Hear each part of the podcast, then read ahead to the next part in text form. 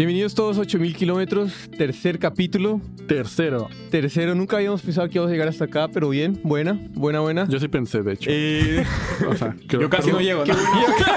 Perdón por ser el optimista del grupo, carnal, pero yo voy para 20. listo, entonces hoy estamos acá con el señor del Perú, Eric, ¿cómo estás? Buenas, buenas. Max, de Bien, Chile. bien. y, Luis, este, y este güey. ¿Cómo ¿Cómo estás? estás? De México, güey de México. Vientos, vientos. ¿Cómo están? ¿Cómo Bien, güey? güey. Con sueño, pero no, broma. no, pero bien, bien, bien. Cabe recalcar que hoy estamos grabando más temprano que lo normal. Hoy, hoy Entonces, estamos grabando un poquito más de lo normal, es verdad. Vamos a ver No, qué. no- no digamos la hora porque para no pasar vergüenza, pero Sí, Vamos a ver probablemente no es tan temprano como para la Como- fuerza laboral latina. Vamos a ver cómo afecta a nuestras neuronas el levantarnos un poquito más temprano y estar aquí. Exacto, exacto. Listo, hoy, hoy vamos a hablar sobre un poquito eh, acerca de la distribución de la música. Quiero preguntarles primero, muchachos, ¿cuál es, cuál es la función de estos... A, lo que me refiero con distribución de la música es eh, a- esos agentes que se encargan de coger tu música tú como artista y ponerlas afuera en todas estas eh, plataformas digitales de streaming. Entonces, ¿cuál es la función de estas, de esas agregadoras? Bueno, las agregadoras son este, empresas terceras que se encargan de distribuir tu música desde donde la subes para que lleguen a las diferentes plataformas que tú quieras llegar. Eso depende dependiendo de cada, con el distribuidor que te, que te inscribas. Porque cada distribuidor tiene ciertas condiciones diferentes para cada artista y diferentes deals. Ok, entonces estamos hablando uno de distribuciones. Esa es una de las primeras funciones. yo creo que para hacerlo lo más simple posible, la función principal es poner tu música disponible. Eso creo yo que es la, función principal y la meta, todo. O sea, y todo con todo lo que ello implica. O sea, desde que esté en la plataforma hasta servicios un poco más eh, extra, como es eh, playlisting, cosas que puedan promover tu música. Pero creo que esa es como la función básica de estos agregadores que se llaman, que es poner tu música disponible para quien quiera consumirla como sea, en, Spotify, Apple Music, etc. Sí, ya ha habido también diferentes tipos de distribución. En el pasado era fácil como un producto, o sea, un disco sale, se fabrica, se vende y se pone en un lugar físico donde tú puedes conseguirlo y tú vas, lo compras, lo pagas y tienes un producto físico. Hoy en día ya tenemos diferentes tipos de distribución y hoy nos vamos a enfocar un poco más a la distribución digital, que es hacer, como dice Max, este placement de tu producto en una nube, en una plataforma para que esté, esté disponible para todo aquel eh, servidor que usa la plataforma de streaming. De acuerdo, y yo creo que una, una de las otras cosas más que hay que agregar en las funciones, está listo la distribución que tú dijiste, Eric, tú también agregaste como esa em, participación o ese, mm, ¿cómo se le dice? Activismo, movimiento. Act- activismo, esa representación dentro de las DSPs, ¿de acuerdo? Y también creo que hay que agregar, eh, bueno, antes de agregar la tercera, hablando sobre lo que tú estabas hablando, Max, esa representación es como en el record store, cuando tú ibas y entrabas a, a esa tienda y dependiendo dónde vas a estar, dónde, en qué, en qué lugar físico de la tienda. Exacto, en qué lugar físico de la tienda va a estar tu música. Totalmente. Igualito es ahora acá, ¿Hace, igualito. hace cuánto no van a un... Hace, cu- ¿Cuándo fue la última vez que compraron un disco así físico?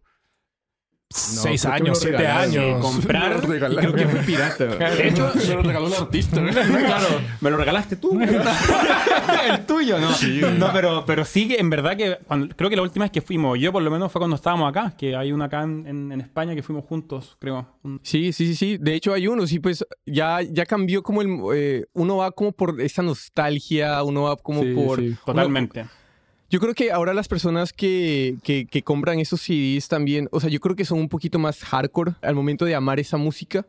Y, o sea, probablemente eso también diferencia a un, un- una persona, un usuario de Spotify a un usuario de Bandcamp. Sí, sí, claro, definitivamente. Y también depende un poco del género, yo asumo. O sea, si, es, si eres un súper fanático de música electrónica, es igual un poco más difícil que vayas a comprar un acetato, un vinilo. Ah, que si eres un güey que sigue mucho el jazz, el rock progresivo, que es así colección de colecciones, De ¿sabes? acuerdo. Ojo que en música electrónica en todo caso compran harto, pero, pero sí, Pero, el pero- ejemplo pero pero- ¿Como el, el archivo o no, el, el, el- ambos, el, el archivo, el archivo primero que todo porque tú necesitas el, tú necesitas el WAV también, no, y no es broma, también para samplear, pero primero que todo, o sea, tú necesitas el archivo WAV para tocarlo en una fiesta o en, en cualquier lado y, y se nota la diferencia, o sea, la gente compra ese archivo WAV y, muchos artistas que tocan, o sea, que de hecho es, es un plus tremendo, que es tocar con tornamesas, eh, necesitas el vinilo físico para, to- para, para tocarlo, pero, pero sí, definitivamente depende del género y Y claro, obviamente alguien que es más fanático, no sé, no sé, depende del género, dejémoslo hasta ahí. Pero entonces una persona que está interesada o está metida, un artista que está metido en la música electrónica, sí o sí le va a interesar que su agregadora ponga música en Beatport y todos Totalmente. tipos de... Totalmente. De hecho, Beatport es como eh, la distribuidora en la que tú tienes que estar si haces música electrónica. De hecho, Spotify y Apple Music y todas, o sea, son importantes, pero pasan un poco a segundo plano por el tema de, de- de lo que estamos hablando. O sea, tu cliente principal, hablando desde un punto de vista de, de comercial, eh, son los DJs, que son los que van a Beatport y compran la música. Un DJ serio que va a Beatport, la compra y baja el archivo WAV para tocarlo en calidad alta. De acuerdo, y bueno, y esa es una de las cosas que más adelante vamos a adentrarnos, es que, que, la- que esas agregadoras pongan tu música en, en las cosas, en los... En, En donde te convenga. Exacto, donde te convengan Exactamente. esas DSPs que te convengan. Y otra, el tercer, la tercera función que hace la distribuidora es recolectar las regalías que te entran por el máster.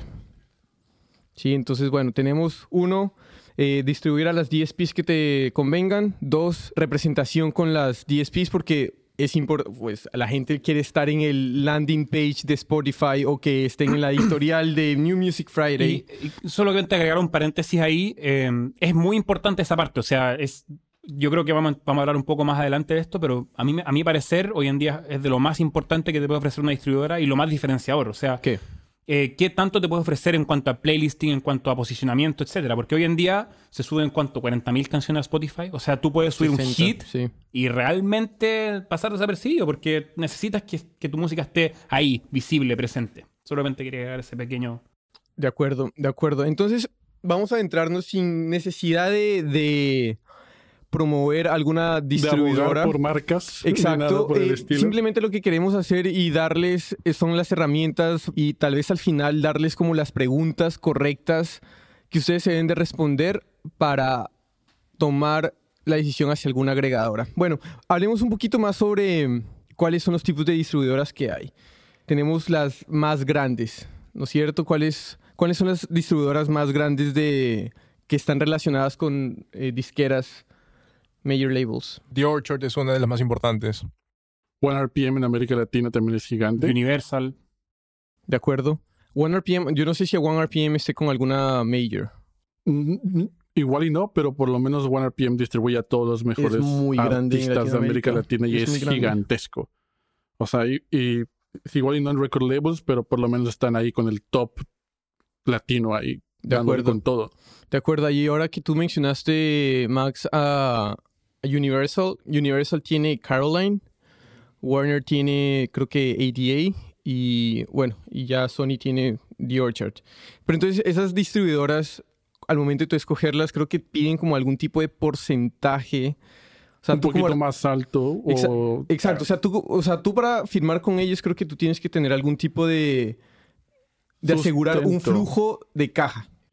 Sí, eh, eh, o sea, no es, no es- este tipo de distribuidoras agregadoras no es como que tú nada más vayas, pongas tu metadata y ya te lo hacen por ti. O sea, ellos te exigen un cierto trabajo previo, un equipo, que tengas un plan, que Te tengas números que te sustenten para que, ok, voy a ayudarte porque no solamente te estoy ofreciendo ciertos servicios, sino también estoy promoviéndote de una manera más adecuada, de acuerdo a tu perfil, de acuerdo a toda tu carrera. Pero dame algo a cambio, porque no lo van a hacer nada más por 20 euros al mes. Aparte, ¿sabes? el Al año. alcance es mayor de, un, de una disquera mayor, es mucho mayor. Yo quería, claro, juntando un poco los dos puntos que ustedes dicen, para mí, o como yo lo veo, es que ellos, eh, el negocio de ellos es un poco diferente. O sea, ellos te ven a ti como un producto. En, en los casos como CD Baby o TuneCore, tú los ves a ellos como un producto. Es decir, yo uso a TuneCore, yo uso a CD Baby, eh, yo uso, etcétera, Lander. En el caso de Universal, las majors, ellos te ven a ti como un producto, que en el fondo eh, está bien, no hay nada de malo. Al, al contrario, de hecho, o sea, a todo el mundo le encantaría ser visto como un producto por ellos, pero, pero ellos son quienes en el fondo te eligen porque ven en ti un potencial de generar muy buenas, muy buen eh, flujo, dinero, como Sí, se llame, te ven como, como un negocio, claro. Entonces, eh, ellos son los que te eligen a ti. Es, es más, eh, tú no, no puedes, en teoría, eh, no puedes pagar ningún precio para estar en eso, en eso, en esa, en esa, en, en- en esa disquera o en esos sellos, en esa distribuidora. De Tú- acuerdo. Tú, eres seleccionado y, y- y pagas un porcentaje más alto de tu Exacto, ese, ese, ese, porcentaje puede llegar hasta, yo qué sé, puede llegar hasta el 50%, dependiendo. Sí, dependiendo. sí. Pero entonces, claro, eh, para tú ceder ese 50% o ese, bueno, X porcentaje, ellos no simplemente van a hacer la distribución. Ellos tienen otros tipos de servicios donde están también eh, están muy involucrados en la parte de mercadeo de tu lanzamiento, ok, en qué momentos van las DSPs y, y también tienen una, una relación mucho más grande con, con, con Con estas medios, plataformas, con. Spotify, con Apple, para que tu, al- tu tu canción al momento de lanzamiento tenga las lyrics, Sí. tenga todos Las esos... fotitos, tenga el canvas ahí. Las, las playlists. Que Pero son exa- uno, las playlists que, como estábamos hablando antes en las Record Store, es el... el lugar físico. Exacto, es el lugar rock. Exacto. Sí.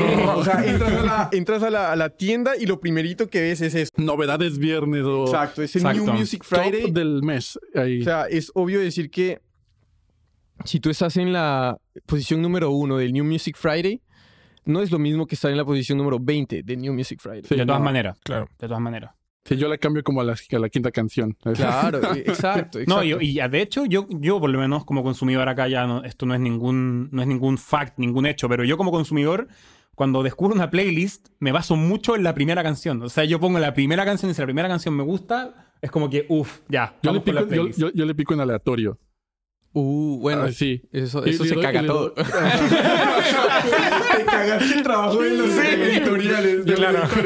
habemos gente como yo que le pican aleatorio porque justo a mí me pasa mucho y esto yo igual es personal, no hagan caso de esto si quieren, pero desde, desde antes, cuando me compraba un disco y veía que una canción era la famosa y todo eso, yo decía, ¿y las otras qué tal? Entonces no lo escuchaba completo, pero me enfocaba siempre en las que no tenían tanto marketing para y encontraba joyitas. Entonces eso como que se me quedó ya con la playlist doy aleatorio y me he encontrado una que otra sorpresa que dice, uy, ¿esta qué onda? Y ya después de, después de dos semanas está en el número uno, por ejemplo. Pasa, pasa, pasa. Teniendo en cuenta eso, porque seguro que no eres el único que lo pone en aleatorio, estar en un New Music Friday, ok, está esa, esa gente que no tiene habilitado el aleatorio, pero los que sí, ya no importaría entonces dónde estás ubicado, ¿no? Entonces, pero una pregunta, dependería ¿tú tienes eso de- habilitado de manera general en tu Spotify? Cuando yo pongo una, una tú, tú pones una playlist en tu Spotify, ¿va a sonar shuffle o tú tienes que activarlo Eh, siempre? normalmente escucho Spotify desde mi, desde mi ordenador.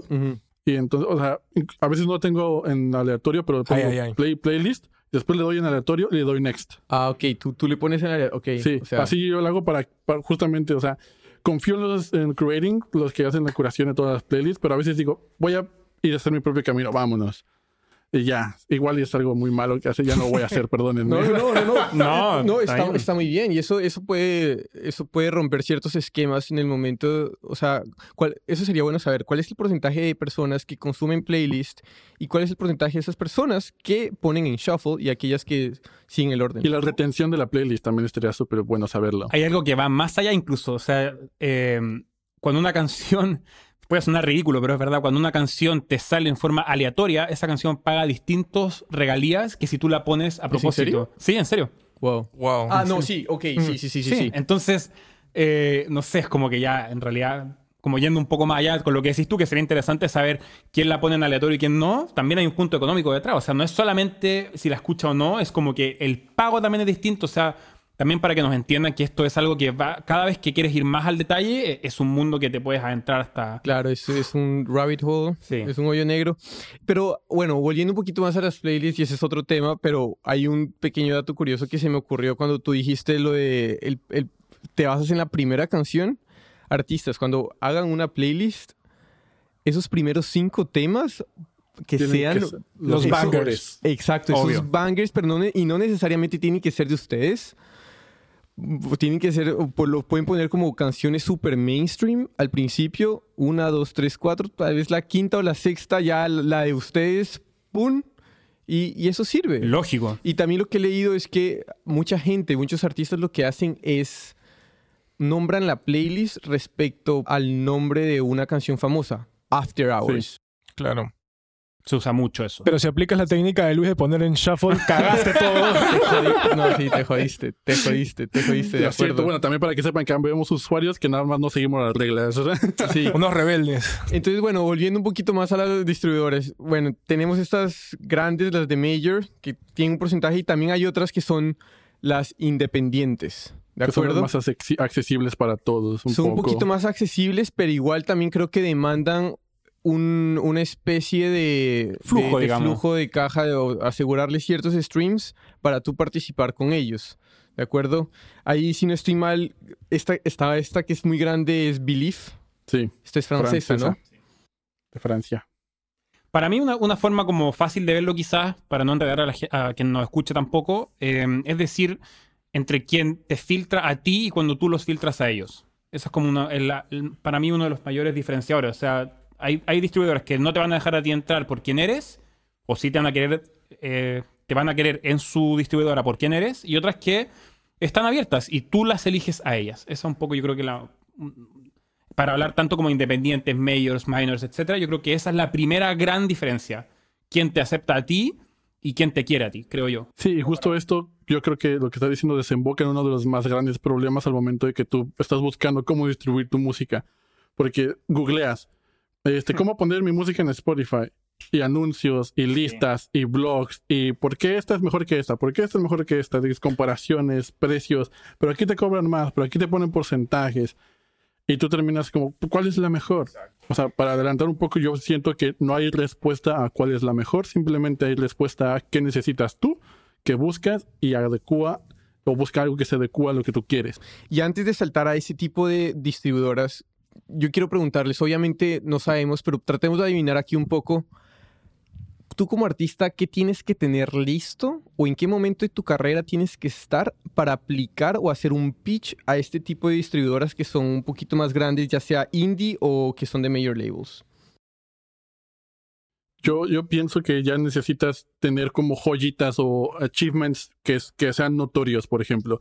Si ya tocaste en un festival masivo, en headliner, en escenarios principales, o ya tuviste cierta presencia en medios, o si tu, tu canción estuvo en el top viral de Spotify durante una semana, o estás como chispazos, ahí tú tienes ya el poder de negociación, de decir, mira, yo estoy consiguiendo esta viralidad, yo estoy con este equipo de trabajo y hemos hecho esto. Yo creo que te podría eh, convenir que colaboremos juntos al momento de distribuir mi música porque estoy viniendo con y presentarles un plan de trabajo que tú ya tienes hecho. También yo creo que influye este cuánto tiempo va ese artista dedicándole a su arte, ¿no? Porque si recién es una persona que está comenzando y tiene cinco meses, publicó algo y por cosa de Dios le salió viral, pero al fin y al cabo no es una persona que escribe música y le salió de por accidente, eso también puede pasar. En lo que yo tal vez me fijaría sería en cuánto ha sido la constancia en el tiempo, porque si ha estado 10 años, 15 años, 5 años dedicando a su música, ver qué tantos este, éxitos, ¿no? Como dice Luis, si es que ha tocado en algún festival importante, también este, medir el tema de cuántos views tiene en YouTube, cuántos suscriptores, es- cuántos streams, cuántos este... Pero ustedes sí creen que esto, a este tipo de distribuidores, porque ellas simplemente se dedican a lo digital, ¿les interesaría lo de los live? Porque de por sí ellas no van a recibir nada por ese Sí, lado. pero en sí, por ejemplo, si tú ya tuviste una presencia escénica en un festival que, que te convoca a 120 mil personas, 80 mil personas y tocaste en un horario, significa que es por algo y la gente, y tienes prensa, la gente está descubriéndote por ese festival. En el Es un fondo- argumento en el- más. Estás en el fondo, colaborándote claro. y estás rodeándote de los artistas famosísimos que están tocando en ese festival. ¿sabes? Implica, implica más streams al final. Eso Sí. creo yo es como un, un camino auxiliar a implicar más streams. Por ejemplo, al final sí le importa. Si, si tú haces un festival y de capacidad de 120 mil personas, como dice Luis, y seguir ese ejemplo, y ves una banda que nunca has visto en tu vida y te gustan tres o cuatro canciones y ese impacto que generó en ti lo genera en 10 mil, 15 mil personas, eso ya es algo que es un impacto inmediato, ¿no? Al día siguiente las personas lo van a seguir en Spotify, van a seguir esa canción en específica o van a llamar una atención más. Entonces, por ese lado yo creo que la performance en vivo sí tiene un impacto. Yo quiero agregar algo a la pregunta inicial que hiciste, Jorge, de qué, qué es lo que se fijan, etcétera. Yo creo que también importa mucho el que tú tengas un producto bien armado, establecido. Eso creo yo también. Porque también uno puede pensar como, ah, no tengo ningún hit, oh, no he tocado ningún festival, ¿y cómo lo hago? O sea, como que, ¿qué viene primero, el huevo o la gallina? Porque que si o me firman o cómo toco, etcétera. Creo que también se puede llegar eh, armando un producto que sea consistente y que tenga sentido. O sea, si tú tienes un mercado de nicho y puedes demostrar que tú llegas bien a mil personas o no sé, un número más chico, pero que tienes un producto armado y que, y que funciona en un nicho, también te pueden aceptar de todas maneras. O sea, creo que y, que y que ellos vean potencial crecimiento en ti, si es eso al final, creo yo. Estoy totalmente de acuerdo con ustedes y quiero rescatar lo que tú dijiste, eh, Luis. Tengo un producto que la, la- la audiencia lo recibe y dos, tengo este proyecto viniendo en un futuro. y tener como ¿Visión? tener la visión exacto y es organizado. Entonces ya para X fecha tengo este lanzamiento, X fecha tengo esta colaboración. Entonces presentar todo eso. Entonces al mismo tiempo decirle como, y tengo este presupuesto, voy a meterle prensa, voy a meterle marketing, voy a meterle esto. Es literal como presentar un plan de negocios cuando buscas inversión. Sí, 100% Es. Esto, solamente que somos artistas, somos músicos y no queremos verlo como negocio, pero es así, es totalmente. hacer tu pitch frente a una corporación.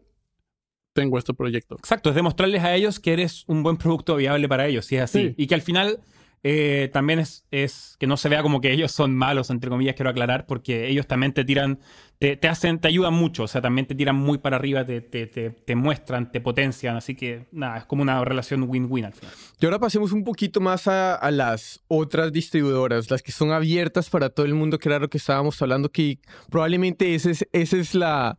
Cuando uno como artista, como manager, llega por primera vez y tenemos DistroKid, tenemos OneRPM, tenemos Amuse. Amuse, CD tenemos Baby, Ditos, CD. Baby, TuneCore. District, uh, yeah. Sí. Sí. ¿Cómo desciframos toda esa cosa? ¿Cómo, ¿Cómo podemos discernir como esto me favorece y esto no me favorece?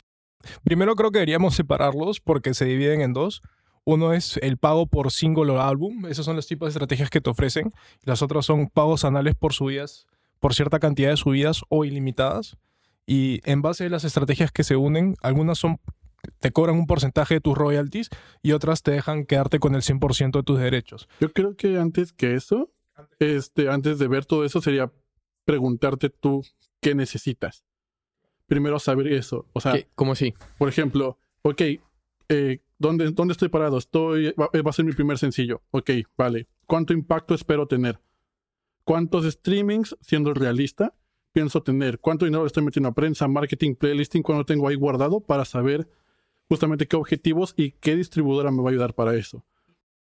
Solo agregar que totalmente de acuerdo, o sea, totalmente de acuerdo. Yo, por ejemplo, si, si, si tú vas a distribuir música electrónica, ya de partida necesitas que tu, que tu música esté en Beatport, o sea, sí o sí que esté en Beatport. Y eso ya te va a descartar probablemente una gran cantidad de distribuidoras que no llegan a Beatport, porque no todo el mundo necesita estar en Beatport. Sí, Entonces, ahí, ahí está como un poco. Te haces la pregunta, ¿qué necesito primero? Primero, o sea, como, ¿qué es lo primero que necesito? Clave, yo, música electrónica, estar en Beatport. Y parto con cosas así que te van a ayudar a descartar mucho más rápido. Sí, porque mu- muchas veces como, es- y hacemos la distribución en más de 5 millones de plataformas digitales. Oye, o sea, igual yo solamente necesito estar en 10, Claro. ¿no? Sí. O sí, sea, porque mi mercado va a ser Latinoamérica y punto.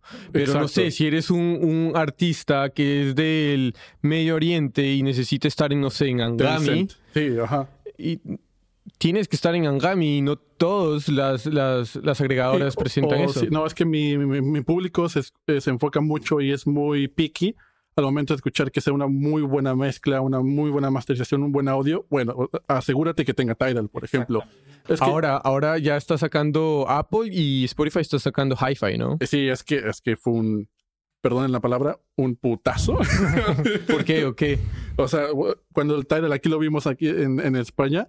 Oye, por 3 euros podemos conseguir este cuatro meses de Tidal y... Ojo que no estamos patrocinados por. Tidal ni nada, pero no, en serio, pero en Sí, serio. nos pero gustaría, ¿no? Pero la- nos gustaría, sí. Pero la- no, pero en verdad, o sea, la calidad de la música en Tidal, yo también soy usuario de Tidal, ¿Sí? es, es No to- sabía. Sí, sí, Sí, o sea, tú es- lo, lo escuchas en, en- en medio segundo. Y una pregunta, ¿cómo es como la forma, como la experiencia en la aplicación? ¿Cómo es eso? Yo creo que a Tidal, yo soy muy fanático de Tidal, de verdad. Me encanta. Creo que Pero lo que que les- no- creo que no quedó muy claro. ¿Eres fan? ¿Estás seguro?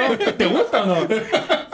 Yo creo que lo que le falta a Tidal para reventar, fíjate, es que tenga más playlist. Eso creo yo, que es la, la- la gran falencia que tiene la aplicación, porque para descubrir música en Tidal se hace muy difícil. Y creo que falta usuarios que lo empiecen a usar Tidal, que retroalimenten la aplicación haciendo más playlists. Creo que si Tidal se enfocara en eso, uff. Y también ¿Tiene es un, playlists? Tiene, pero muy. O sea, no se compara es con cuando tú te metes a Spotify. también No es un tema de catálogo, ¿no? Porque no todo lo que tienen es en hi-fi. Entonces, yo creo que ahí también están haciendo esa adaptación. Pero no, Ah, pa- Sí, para no mí, todos son hi-fi. Sí. Uh, Eh, Es que hay dos, hay dos categorías, una que es hi-fi y una que es master. Master, claro, Que master no hay todas. pero hi-fi sigue siendo Sí. mejor que MP3, que es lo que tú escuchas en Spotify. Ah, definitivamente. A ver, a ver, a ver. Perdón. De- una pregunta. Master. ¿Eso está mejor que MP3? Sí. Y después viene por encima de master viene hi-fi. No, al revés, Hi- al al revés. revés. Hi-Fi está debajo de Master, que está, yo te diría que el 90% de la música que está en Spotify. Ok. No tengo ninguna cifra, ojo, estar- puede ser un 30% y estoy equivocado. Fácil pero- es una canción. Claro, ¿Tú has visto esos pero no, pero no, o sea, realmente está. el- yo- yo la- de, lo, de lo que, de lo que llevo, he encontrado prácticamente todo. Y después está Master, que sí en Master ya es más difícil encontrar todo, pero ya solo con Hi-Fi la calidad se siente muy diferente. Lo, Sí. lo digo en serio. Y, y Master ni hablar. Pregunta, eso siempre va a depender de cómo tú estés escuchando esa música. Sí, eh, porque claro, o sea, si te entiendo bien, si tú estás escuchando con unos audífonos que son de muy, muy mala calidad, no va a importar tanto el- el- la calidad del archivo. Es- es- sí, es correcto eso. Pero, pero hoy en día, por ejemplo, creo que la mayoría de la gente que escucha música tiene unos audífonos, no sé, de, de- de- de una calidad mediana, por decir, y ya con eso tú puedes sentir una diferencia. O sea, puede incluso no solo en los sonidos mismos, sino que puedes escuchar elementos que no escuchabas antes. Así de, así de extremo en, mi- en mi... Sí, he escuchado Sí. eso, sí. Hace poquito eh, Spotify, promocionando su hi-fi, el producto, eh, tuvieron como... Para promoción tuvieron una entrevista con Phineas y Billy. Billy. Y estaban hablando sobre eso, sobre a todas esas aquellos sonidos que, que como ingenieros de sonido, como productores, Es increíble. le meten para que la experiencia sea diferente. Es increíble. Y, y aparecen. O sea, de verdad se- es una. Y, y- o sea, elementos nuevos y en los elementos que ya están también. O sea, el hi-hat se escucha más fino, todo. Bueno, no importa, creo que. Se sienten también las dinámicas, también sientes que están Totalmente. en ciertos lados los ciertos instrumentos. Entonces, si tú sientes que tu audiencia eh, le importa mucho esto que estábamos hablando, Exacto. pues busca una agregadora O a ti como distribuidora. artista, Sí, a ti como si le, también le metes como todo ese trabajo, como quiero que se escuche esta, esto, este nivel de, de sonido, quiero que se escuche este hi-hat que le estoy poniendo este cariño. O sea, si te importa a ti como artista, ¿por qué no también, no? Lo más importante es que se escuche como uno quiso que esté grabado, ¿no? Por eso es la calidad máster. Eso es tal Sí, cual se son grabó. tus objetivos Ujú. también. O sea, si vas a lanzar, si tu, tu enfoque como artista, si tu enfoque como, como productor es lanzar 50 tracks, o si tu enfoque como producción, como artista es lanzar un álbum por año, pero con cierta calidad o cosas así, es el enfoquecillo. ¿no? Ahora- o sea, en, en- en- en per- experiencia personal, o sea, uno de los artistas con los que estoy trabajando, sí es como, oye, yo quiero que, suene así, que todo esto, que tenga estas situaciones, porque le metí mucho trabajo, en, como lo, lo que tú decías, en producción, en máster, en composición, orquestación. Es como, ok, vamos a buscar algo que se adecua a tus necesidades. Quería agregar nomás que también, eh, obviamente es así, pero también creo que siempre es importante también tener en cuenta tu audiencia. Y no todo el mundo tiene Tidal. De hecho, Tidal es creo que muy de nicho. hoy en día, por lo menos.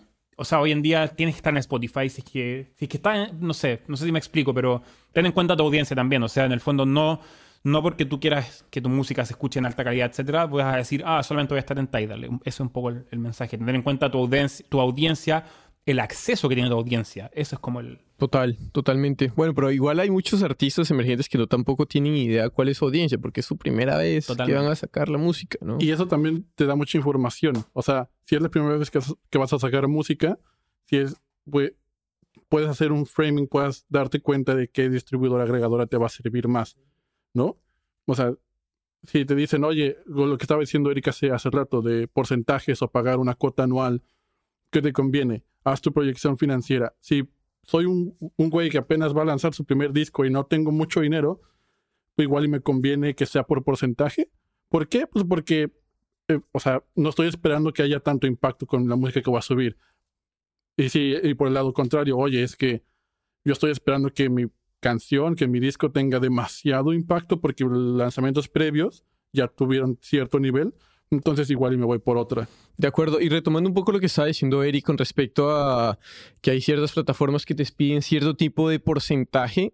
Por ejemplo, yo, por ejemplo, con mi artista, al momento de irnos por a escoger alguna plataforma, yo dije como no nos vayamos por alguna que nos ponga un porcentaje, porque si le vamos a meter prensa, le vamos a meter eh, marketing, le vamos a meter un montón de cosas que van a, a generar streams, darle un 15% Los estás a- beneficiando sin que ellos hagan algo. Claro, Sí. claro, claro. Y el servicio de marketing que ellos ofrecen, el servicio de playlist que estas empresas ofrecen, no se puede llegar a comparar con el que puede, te- puede llegar a ofrecer, no sé, ADA o un Believe. Sí. No, no, no es, no es. Da- hacen sus esfuerzos y lo hacen bien, pero hay que, hay que marcar diferencias y territorios. Creo que le- la escala del proyecto también manda mucho. O sea, la escala de, cuánto le estás metiendo De tú. si- porque por el otro lado también, si eres un aficionado y no estás buscando meterle tampoco tanto y que es tu proyecto personal, te puede convenir más lo otro. O sea, siempre hay un... Hay un es como la escala. ¿Qué otro tipo de cosas ustedes podrían llegar a considerar que valga la pena eh, Distribución en redes sociales. distribución en redes sociales Sí, o- ¿Qué- o- y qué otros features? Eh, sí, exactamente. O sea, en el caso de los artistas que se que tienen una música muy bailable, que son muy pop, como lo, este se me fue el nombre de un artista que tenía en mente, pero eh, X. Si tu canción es muy hype y muy Canta, TikTok canta, challenge, canta. Canta, No, es que- canta. es que la Canta, canta, canta. canta. Güey. Ya, la siguiente que ya no esté, ¿no? ¿Quién le dice que lo Yo lo corto, la, yo lo corto la edición. ¿Para qué me invitan y saben cómo soy, muchachos? Se sabe que cómo te pones. No, o sea, sí, este, ¿qué estaba? Y en redes sociales. Si yo estoy pensando una canción que tengo que es muy dan- danceable y voy a promoverla en TikTok y eso, pues asegúrate que esté en TikTok. Asegúrate que tu distribuidora esté en TikTok. Oye, es que quiero que haya un enfoque con los lyrics porque lo, lo mío es la lírica en el rap o cosillas así. Bueno, pues asegúrate de que esta distribuidora agregadora te proporcione ciertos servicios para poner tus lyrics en Spotify y en Instagram para que la gente al compartirla pues, los vea. ¿no? Ese tipo de extras que te van sumando, restando, dependiendo cómo estás, son muy importantes a considerar para tu estrategia de lanzamiento. Yo, para, para mí, o sea, hay, em, hay agregadoras, que, distribuidoras que te ofrecen todo un tema de publishing. No queremos entrar mucho ahí, pero, pero es todo un área distinto de recaudación de, de- de regalías, royalties, y que te ofrecen servicios de publishing, que creo que es algo que puede ser atractivo e importante. No nos metamos mucho en detalle ahí, pero creo que puede ser importante. Y, y termina, y lo peor es que uno ah, lo, lo, lo ve atractivo, porque uno dice como es un all-in-one shop Claro. y ¿por qué no? no? O sea, me vuelve la vida más fácil. Pero creo que, creo que lo más importante para fijarse, creo yo, es lo que te van a ofrecer en cuanto a marketing y playlisting. Porque eso va a ser el 99%, 95% de tu, digamos, está bien, el publishing es importante y, y no me malentiendan, es muy importante. O sea, hay que hacerlo y hacerlo bien, pero creo que para una distribuidora lo más importante es el tema de los playlists. Que lo hablamos antes, no es algo nuevo, pero, pero creo que ese feature es para mí el más, lo que te pueden ofrecer en cuanto a mercadeo, publishing, presencia en, en, en las DSPs. Y como bien estás diciendo, publishing es muy importante. Y Muy. en dado caso que se vayan a meter con algún tipo, hay que tener en cuenta con algún, eh, si se van a meter con, en un negocio, eh, en un deal con una de estas que son distribuidoras que son abiertas para publishing, hay que tener en cuenta lo que uno está cediendo 100%. por lo que ellos están ofreciendo. Intenten conseguir, hay que intentar conseguir los contratos de las distribuidoras agregadoras que estamos considerando.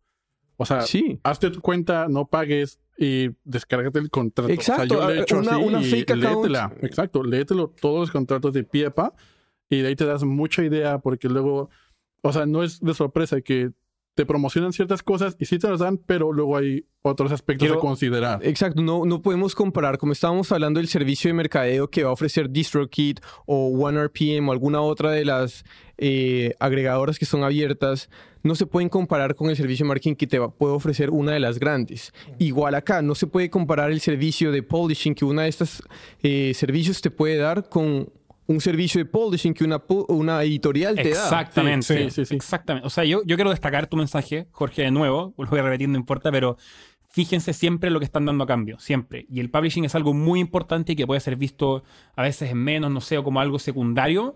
Y no lo es. Realmente no lo es. O sea, es algo que es primario, 100%. Y, y, y eso, o sea. Y tú lo has dicho, es algo primario, pero muchas personas no son conscientes de lo que es y no saben Sí. lo que están cediendo. Por eso dicen 15%, eso no es nada, lo doy. Hoy en día, hoy en día, escritores, autores viven de, de todas las regalías sí. de Total, publishing que claro. hay, Total. eh, que han generado en el pasado. Entonces, si uno da eso, uno tiene que tener en cuenta, o sea, hay que saber que uno está Creo que, creo que podemos hacer un capítulo entero de lo que es publishing y de lo que. Y, se que viene, se, y se viene, viene, se viene. Creo no, que, vamos, creo que- no vamos a dar detalles. Exacto, No, se la pero lanzamos, pero viene. claro, pero o sea, es para que se hagan una idea hacia la rápida, es un tema totalmente aparte de lo que es un máster, que es lo que es el record, la- la- el, el fonograma creo que se llama en Sí, español. fonograma. Sí. Entonces, nada, o sea, es otro derecho que es igual de importante y que lo tengan en cuenta. En el fondo, si te ofrecen un contrato que dice tú, tu canción va a estar en no sé dónde y bla, bla, bla, y, y tantas views y lo que sea, y tú das a cambio un 80% de tu publishing, pero el master queda para ti, ojo, ojo. Puede que te convenga igual, no sé, pero que tengan ojo, porque es muy importante eso. Sí, ¿qué otro tipo de, de agregados ustedes considerarían atractivos? Yo, uno que es- se me hace indispensable en lo personal es el customer service. O sea, porque también hay que ser realistas. Las empresas que se encargan de distribuir, eh, ¿cuánto distribuyen? 150 mil artistas. Y la fuerza laboral de la empresa son 150 empleados. ¿Cuánto, en se- cuán- ¿Cuánto customer service te van a en realidad ofrecer? ¿Cuánta atención? ¿Cuánta Exacto. atención tan personalizada o tan monetizada te van a dar? Eso para mí es muy importante. Si eres primerizo igual y, ay, es que no sé, y, y- y te estresas porque no sabes si ya está el placement, si ya está en Spotify, si ya está listo para tu lanzamiento y ya, Total. ¿cómo, cómo, aquí le llamo, cuál Totalmente. es el correo. Ah, ah, entonces, esto de customer service para mí es demasiado importante porque te da cierta tranquilidad de que tienes a alguien como apapachándote de todo está bien, tranquilo, vamos. Y, y a veces tienes cambios, tienes cosas que necesitas, necesitas resolver en, en el en- on the spot, o sea, en el momento y, Que y tu no sé. canción esté en el perfil de otro artista. Claro, o que o- no, sí. Eso no pasa, ¿eh? O que, o, que, o que no sé, quieres agregar un, un songwriter en los créditos y agregarlo quizás te puede tomar tres semanas y lo necesitas hacer ya, no sé. O lo escribieron mal, simplemente. Está lleno de cosas que realmente uno dice, ah, customer service no me va a servir de nada, Eso pero es muy importante, qué tan rápido te pueden llegar a responder. Sí. y, eso es fácil, y eso es fácil de llegar a averiguar. Uno simplemente, y de hecho, en, las, en los eh, reviews que hacen de las agregadoras, las personas se dedican también mucho a eso. ¿Cómo es el, el, el, el servicio de, de parte del agregador al artista? Entonces, yo creo que eso es algo muy importante definir. Y también yo creo que algo que valga la pena puede ser en un, eh, en un segundo plano es ver cómo ellos hacen los pagos y si esos pagos, porque por lo general estas agregadoras hacen pagos por medio de un tercero y hay que ver cómo ese tercero opera en tu país. ¿De acuerdo? Porque pueden usar, está PayPal, está Pioneer, Payoneer y hay que ver qué tipo de, de, de fees Exacto. tienen esas empresas respecto a tu país. Entonces, también algo a considerar. ¿Ustedes creen que em, agregadoras que ofrecen una comunidad es atractivo? Eh, de artistas, una comunidad, o sea, aquí estamos los de DistroKid. Vamos. Uh, vamos. ¿Eso es atractivo? o- Dep- dependiendo, o sea, porque sí, yo he visto esto de aquí y puedes votar por las canciones que vayan a estar en nuestra playlist, en nuestra plataforma y todo eso. O sea, siendo realistas, a veces ni siquiera nos damos cuenta o ni siquiera nos tomamos en serio de, ah, sí, voy a votar, pero en realidad solo busco para ver, votenme a mí, votenme a mí, no le damos tanto empuje. Es como, es como el mismo caso de las playlists de, ok, yo, yo escucho tu canción para ver si la meto en mi playlist, pero sigue mis 50 playlists.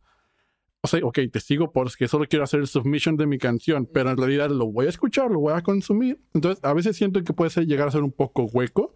Ya sería indagar un poquito más en qué tanto empuje tiene la playlist que, que ofrece esta agregadora, esta distribuidora, o qué tanto empuje tienen los artistas, y compararles un poquito de investigación. Saben que yo la otra vez hice una pequeña investigación sobre, porque estaba, no voy a decir nombres, estaba revisando para mi artista qué eh, distribuidor escoger. Y ambos está, ambas estaban poniendo playlists. Entonces, una de las distribuidoras tenía playlists con millones de followers y la otra tenía eh, miles, ¿de acuerdo? Pero entonces uno va y veía como el performance de esa, de esa, de esa playlist y uno dice como, hmm, ¿me, me- va a servir? ¿No me va a servir? Mira, mi- Es como, mientras, ibas mientras ibas contando... Eric se acaba de pegar con el micrófono. Qué buena pegada. Increíble. Ojalá hubiéramos tenido eso en video. Pero no, no podemos, ya saben por qué. ¿no? no hay presupuesto. Pero Y somos feos. Mientras Jorge estaba diciendo eso, eh, justo se me vino a la ¿Tuviste cabeza. flashbacks? Claro, no. se, se me, o sea, realmente, como que eh, hay un dicho en inglés que creo que es muy bueno que if it sounds too good to be true, then it probably is. O sea, si es que tú te está- estás viendo que por una entrar a una distribuidora vas a estar, vas a tener un acceso a un millón de personas por estar en una playlist de ellos. Puede ser, no sé, pero cuestiónatelo al menos. O sea, digamos, exacto. pueden ser un poquito bots, pueden ser comprados, acuerdo, puede ser gente que acuerdo. está suscrita por cualquier. Entonces, nada, siempre como que estar muy, muy al tanto de lo que. De lo que realmente es. So- Solamente hay que ser realistas y verlo como tal, verlo con ojos objetivos. Crítico. A ver, yo, yo en serio sería consumidor de esto. Si no, si tu respuesta es no, igual y la misma respuesta aplica para mucha más gente. Así de fácil. Si te ofrecen por 10 dólares estar, llegar a un millón de personas, Tómalo. No, Tómalo. Acá del podcast lo ofrecemos, ¿ah? No, dos por uno. De hecho, nosotros hacemos eso. Ay, Pero eso, o sea, como tener un poco también, if it sounds too good to be true, then it probably is, o sea. No, de acuerdo, pero eh, sí, hagan el doble clic y vean, o sea, eh, cuál es el origen de esos números. Yo en tu ejemplo, de hecho, si me preguntaras, le tendría más, más confianza a la que tiene menos, menos followers, la playlist. En el ejemplo que tú acabas de dar, Jorge, porque decir un millón de followers, o sea, yo digo, ¿de dónde sacas? A menos que no sea una playlist de Spotify, igual y es un poquito No, claro, tricky. claro, pero o sea, como que decir realmente voy a tener acceso a un billón de personas es como un poco... bueno. Y, y les, y les voto ahí como un tipo de, de un life hack.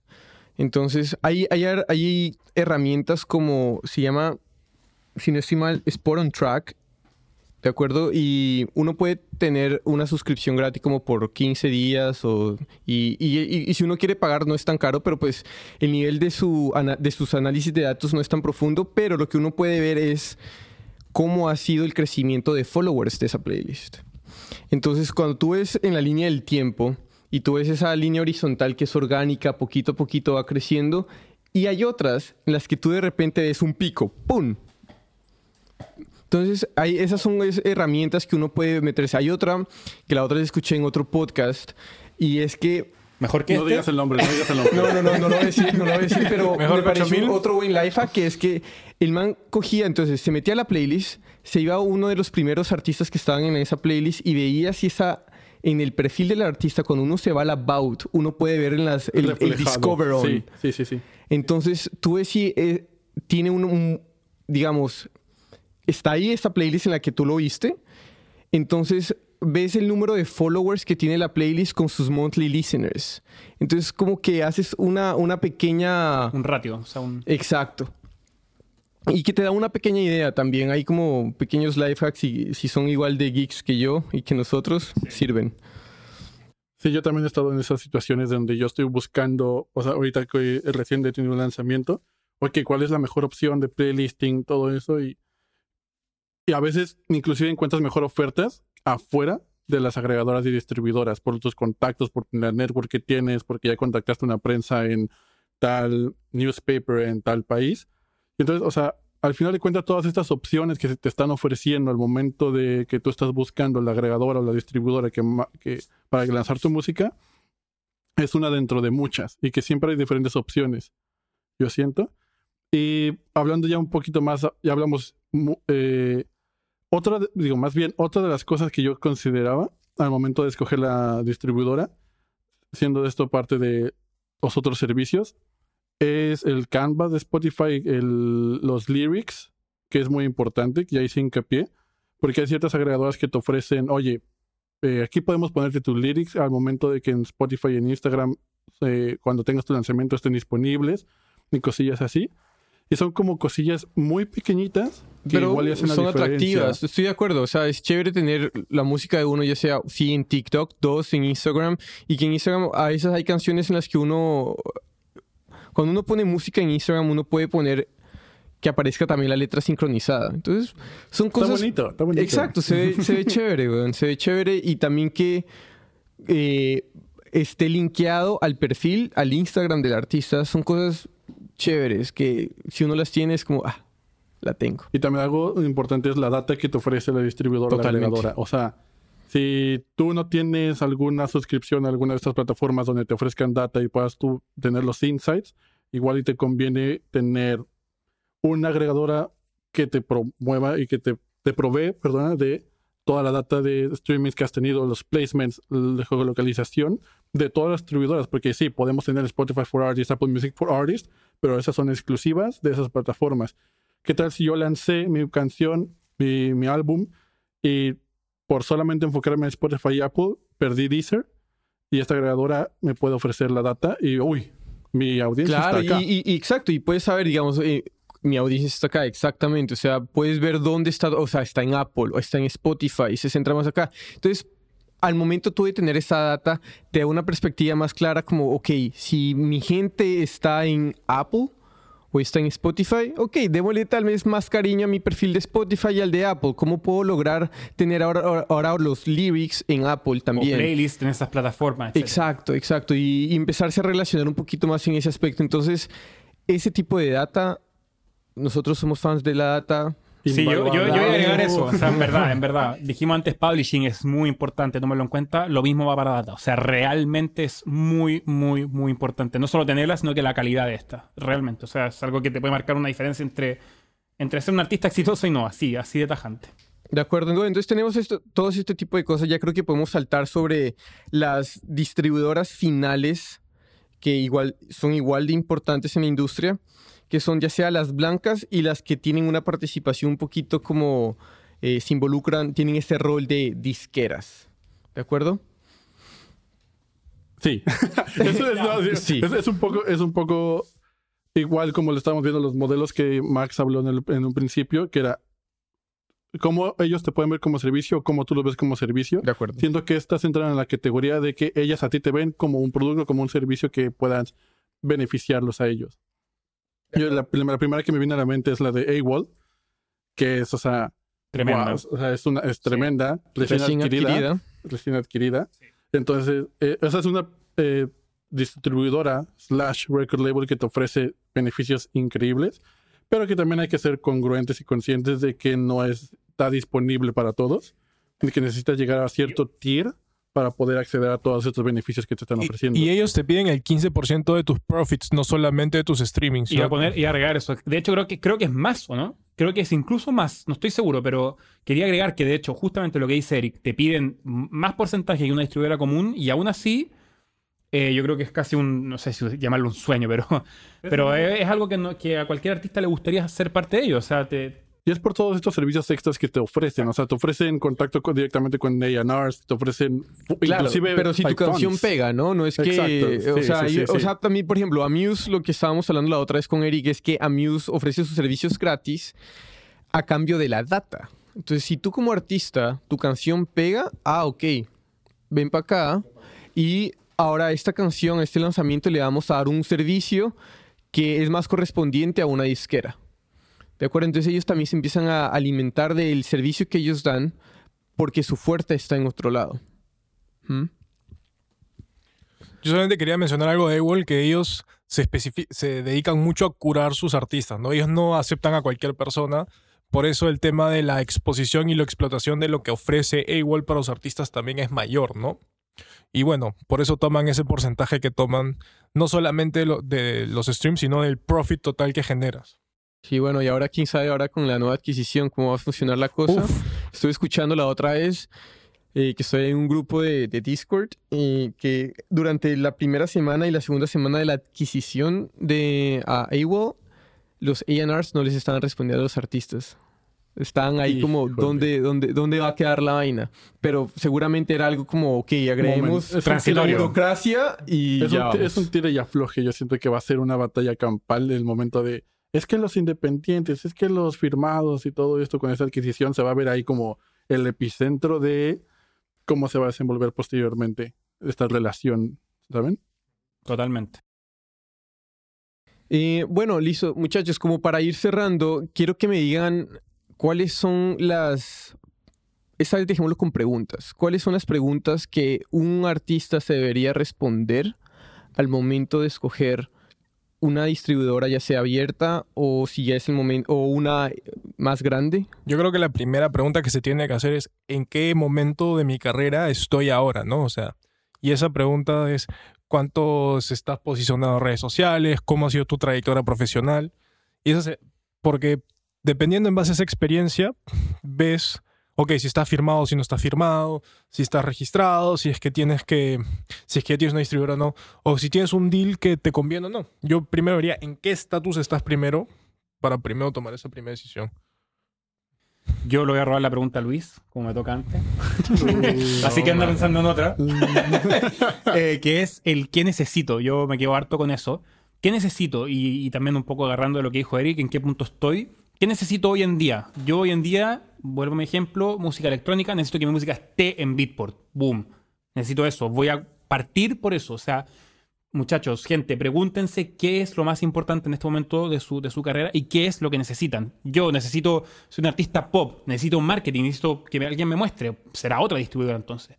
Eso es lo primero. Y lo segundo, eh, la escala también. La escala y un poco lo que habló Jorge entre medio del capítulo. Eh, la escala, o sea, si yo ya le voy a meter plata a marketing, a, a etcétera, a todo, eh, muchachos, no se, no se estén preocupando de que si será 15% o serán 30 dólares en vez de anual, mensual, eh, o sea, obviamente revísenlo, pero, pero, pero tengan en cuenta también la escala del proyecto a la hora de tomar este tipo de decisiones, porque eh, un 15% de, en realidad, si tú vas a generar mil streams, en realidad no es tan relevante, no, no- no es nada relevante para, decir- para, ser, para ser un poco duro, pero real. y se compran eso. los bots también. Exacto. Entonces eso, ¿qué necesitas? Y la escala, o sea, en dónde estás para ver también que no te enredes en cosas chicas que te van a decir, no, que yo te pido el 15% de mil streams, pero en verdad yo te cobro 30 dólares al año, que en verdad, si la escala de tu proyecto es meterle marketing, meterle A&R, meterle prensa, etcétera, son cosas que te pueden distraer y que no, no, no vienen a, a- ayudarte, eso creo yo. Yo para cerrar ya lo mío, mi segunda pregunta sería es ¿qué es lo que necesito slash a dónde quiero llegar? Que eso se complementa con lo que tú dices. Porque una cosa es saber en qué estoy, identificar las cosas en las que estás en base a lo que hayas vivido, tus experiencias y otros, a dónde quieres llegar. Si es que la distribuidora que quieres o la que estás observando, la que tienes como alternativa, te va a dar lo que tú necesitas y aparte cuánto estás cediendo de eso, ¿no? Porque también es importante. Perdón, necesito agregar. No, no, ya no. Leer, van a Voy a esta. Perdón, perdón, pero es que en verdad, leer los contratos, muchachos. Lean. Leer los contratos, porque si te comprometes con una distribuidora a dar el 80% de tu publishing para siempre, buena suerte después tratando de encontrar un contrato con una mayor que va a querer tu Cámbiate publishing. el nombre. Claro, no, Sí. en serio. Entonces, eso también es muy importante. Leer los contratos, consulten, pregunten, no sé. Seguramente estos contratos van a estar bien porque son distribuidoras muy grandes y, y no, no pueden, no pueden, digamos, entre comillas, estafar a todo el mundo, pero, pero, ni tanto. O sea, esos contratos son estándares y. Pero- Son ojo. protocolo. Sí. pero ojo. Es información que uno tiene que darse cuenta y leer cuidadosamente. Y consultar, consultar. O sea, un DistroKid no va a cambiar el contrato, el contrato ya está hecho, pero, o sea, vale la pena leerlos simplemente como para saber, ok, ok, ya sé dónde Ahora está. sí, ahora les, ahora les toca a ustedes. Ya hablen ¿qué- ustedes. qué- A ver, a ver, ¿qué más tenemos que ofrecer? Tenemos demasiado, carnal. No, yo primero lo que quería decir es ah, desarrollar mi campaña. No pensar que la distribución solamente es una parte de toda tu campaña de lanzamiento, de toda tu campaña de promoción musical. Es un medio en el cual te va a ayudar para posicionarte, para poder establecer, para poder distribuir y poner disponible a todas las personas que quieras tu música. Entonces, ¿cómo hacer esta campaña? Primero, ¿qué equipo de trabajo yo tengo? Si yo tengo, si estoy solito, ok, eso es una- un indicador de que igual necesitas este, ciertas herramientas o ciertas otras cosillas que te pueden ayudar para promover tu música. Si tu equipo es vasto, si tienes un, eh, si tienes PR, si tienes marketing campaña, si tienes representantes, si tienes managers, si tienes agentes, eso ya es otro. Y tú, entonces tu estrategia y tu campaña y tu lanzamiento va a cambiar. Y después el presupuesto. Yo siento que nadie, nadie, nadie, o muchas, muy pocas personas que van empezando, se plantean, ok, ¿cuánto dinero le voy a meter a la campaña de lanzamiento? Es muy importante. O sea, si tienes 100 dólares, pues ahí ya te das, hoy no me alcanza para esta, ok, uy, pero de estos 100 dólares, ¿cuánto voy a agarrar para poder pagar distribución, este, prensa? Con 100 dólares no te alcanza para nada en prensa. O sea, ¿sabes? Con este tipo de presupuesto, tú te das una idea de, ok, me conviene este tipo de deal, me conviene este tipo de prensa y ya no me alcanza para esto otro. Entonces, eso yo sería como lo que yo recomendaría hacer previamente. Ve- Verlo de otro punto de vista, no verlo como el, una cosa separada de todo, sino verlo como un- una parte de toda una campaña previa que debes pensar y analizar para poder tomar la decisión de qué agregadora, distribuidora vas a utilizar y con la cual vas a firmar. Ok. Y como para ponerlo en pregunta, la primera pregunta sería ¿cuánto presupuesto tengo? ¿Y cómo sería la segunda pregunta? Para cerrar tu... Lo ¿Qué que equipo, qué, qué equipo tengo? ¿Con qué cuento? ¿Qué, qué, sí, qué- qué herramientas de trabajo yo tengo disponibles a la mano por el que me pueden ayudar? Si tengo un, eh, un publisher, pues obviamente no voy a buscar un distribuidor que me ofrezca Claro. servicio de publishing. Totalmente. Y lo que dices del presupuesto es demasiado válido, porque como artista, igual no importa el equipo que tengas, el manager no va a pagar por ti. Entonces, tú, ah, todo va a salir de tu bolsillo, ¿de acuerdo? Entonces, ¿cuánta plata le voy a meter a este lanzamiento? Eso se me hace demasiado válido y es muy importante. Era lo siguiente que iba a decir. Eh, también, también algo muy importante. Eh, yo diría más que una pregunta es hacer como un tipo de calendario eh, al que tengo muy claro cuáles van a ser mis lanzamientos. Y eso probablemente te va a dar una perspectiva de probablemente cuántas canciones vas a sacar en el año o en el mes. Entonces, ah, ok, voy a sacar, voy a sacar 12 canciones. No puedo pagar 5 dólares, Por 20 dólares por canción. O sea, yo tengo que pagar un fee más grande. Ok, listo. Entonces eso, eso te puede dar un poquito más de perspectiva. Y volviendo un poquito antes a, y volviendo a lo, de, lo del presupuesto, es aterrizar los números. Porque de poquito a poquito la, la canasta va sumando y es porque es el pequeño fee para, para esto. Y a pesar de que uno se, se suma, a, por ejemplo, a X distribuidora abierta, siempre hay esos pequeños fees. Es que me dicen que eh, si pago tanto más, Sí, voy a estar ahora en Bebo. Y entonces Sí, tener sí. todos esos números muy claros, eh, porque probablemente mi lanzamiento también va a tener un artista invitado, entonces ahora tengo que tener en cuenta, el, eh, no sé, eh, cuando ese artista venga, no sé, su transporte, tener en cuenta también lo del máster, todos esos números tenerlos en un presupuesto muy claro, porque eso afecta, eso afecta y todo va a salir del, del dinero del, del bolsillo, perdón, del artista. Entonces, mi pregunta sería es, ¿cuál es tu calendario de lanzamientos?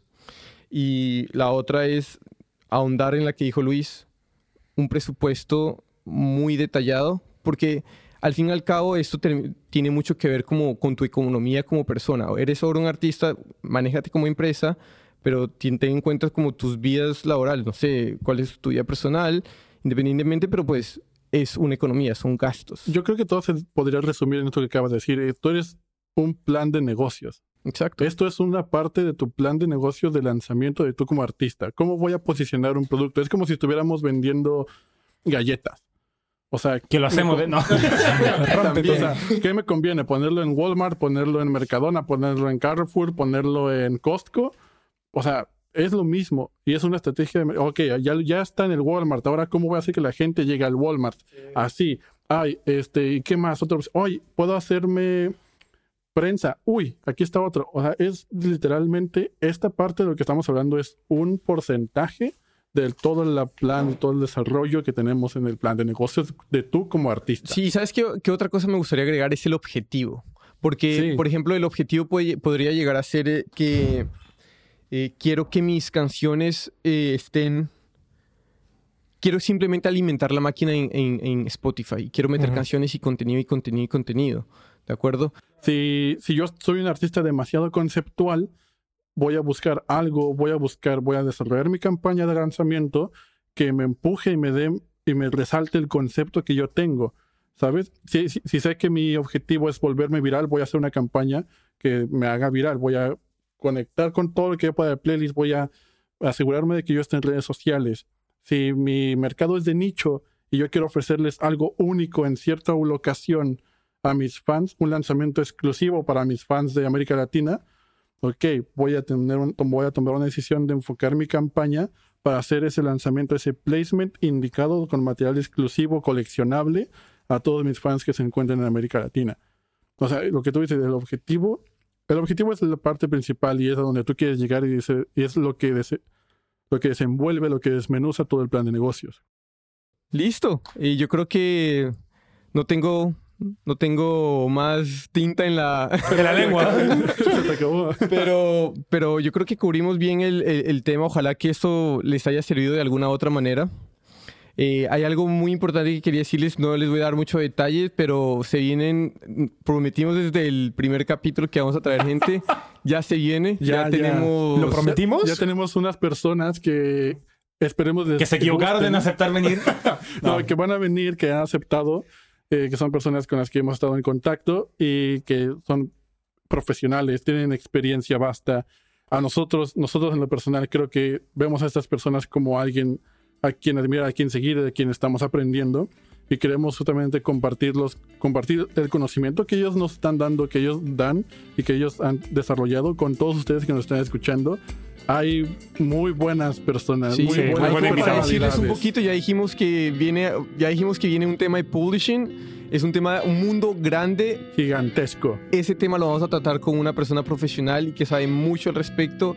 Y otro tema que vamos a tratar que es muy interesante es realidad virtual, pero no quiero decir más.